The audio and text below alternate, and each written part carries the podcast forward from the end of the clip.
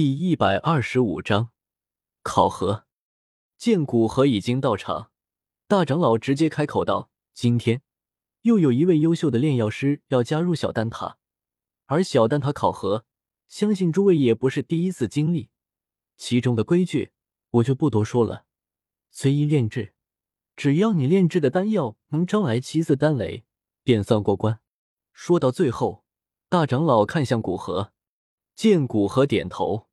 大长老继续道：“既然诸位已经了解，那考核现在正式开始。”古河深吸一口气，从广场边缘走出。成功了，他在丹塔的地位便更进一步，也能再与更多优秀的炼药师交流。但若失败了，那便只能暂时绝了进小丹塔的念头，继续在自己炼药积累经验。走到广场中央，古河右手一挥。一尊赤红色的巨鼎重重的落在地面之上，那是万寿鼎。四，没想到又见识到一尊天顶榜的药鼎，可惜不是我的。这后生运气太好，在场之人那都是识货的，在古河拿出药鼎，便被他们认出来了。一时之间，羡慕、郁闷，种种情绪出现在广场周围的老头子们脸上。对于他们的议论，由于早有预料，所以古河完全无视。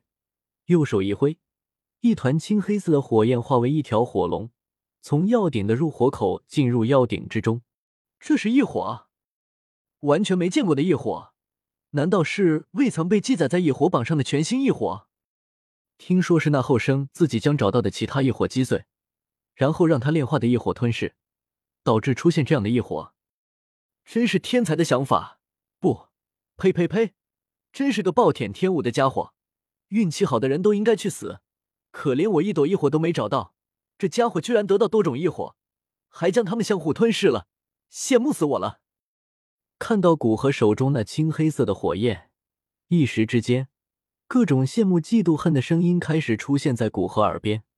的确，与古河相比，炼药师最重要的药鼎和火焰。整个丹塔都没几个能比得上古河的，他们能超过古河的，便只剩下那长年累月积累下来的深厚的炼药知识。这让这些炼药一辈子的老头子心里怎么平衡？古河双手结印，青黑色的火焰在进入药鼎之中，化为一朵莲花。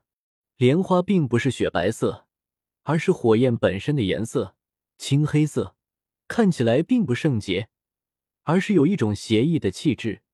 似乎能将人心神都吞噬。莲花附近有青黑色火焰静静燃烧，衬托的他越发的邪恶，似乎堕落的佛陀一般。在温鼎完毕，古河右手一挥，将昨天在小丹塔采摘的药材取出，悬浮在其周身。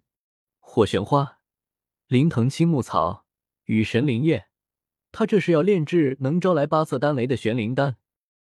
看到古河的药材。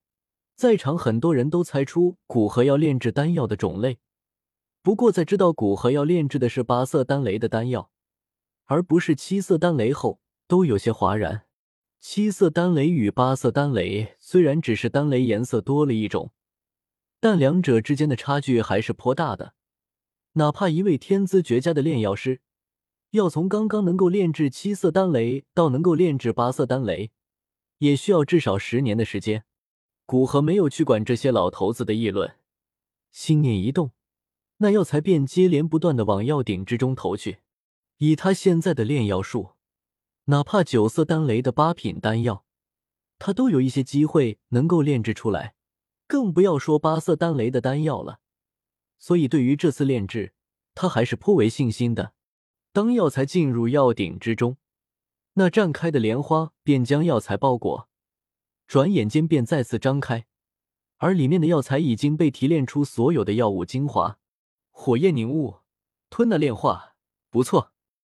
这后生的控火能力有点意思。看到古河这一手提炼药材的能力，很有几个老头子对古河的控火能力表示认可。随着药材不断被提炼出来，古河开始控制着其中一些药材进行融合。在接收了木谷老人一生的炼药经验后。他对灵境这个境界的研究不比在场很多老头子弱，所以，在药物融合的过程中，古和精确入丝的控制着其融合进度，没有出现一丝差错。难以置信，这是一个不到百岁的家伙做到的。老喽，老喽！看到古河的手法，很多老头子都很震惊。很多炼药能力都是靠经验提升上来的，因为在炼药上有许多只可意会不可言传的东西存在。但他们现在却看到古河这个还没有他们年龄一般大，却做到与他们相同，甚至还要好上一丝的炼药手法，这让他们如何不感慨？要说其中最震惊的，那非玄空子墨主，他在半年前可是与古河一起炼药过，对于古河的炼药手法，可是知道的清清楚楚，绝对没有现在的举重若轻。没想到区区半年的时间。斗尊强者一个打盹的时间，便将炼药手法提升到这个地步，已经完全不弱于一般炼制出八色丹雷的炼药宗师了。这让他有些难以理解。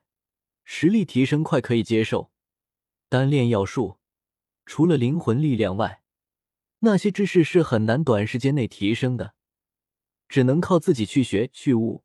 但在古河这里，似乎打破了这一规则。想不到为什么，玄空子只能苦笑着将之归于古河的天分。在将药材融合之后，药鼎之中已经出现一团斑斓的药液。古河双手结印，一道道的能量涟漪从药液之中散发而出，撞击在药鼎之上，发出当当巨响。见古河中规中矩，没有了惊人之举，不仅是玄空子。哪怕是广场周围的老头子都松了口气。随着药鼎之中的火焰炼化将药液包裹，炽烈的高温从中散发而出，使得药液之中的能量在一个极为微妙的状态下，以最快的速度融合，并开始凝固成固体，形成丹药雏形。轰隆！药鼎之中的火焰莲花继续包裹着丹药雏形，天空之中猛然传来一声低沉的巨响。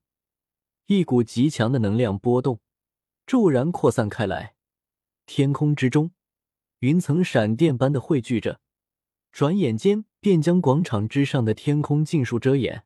P.S. 感谢书友夜神明帝的打赏。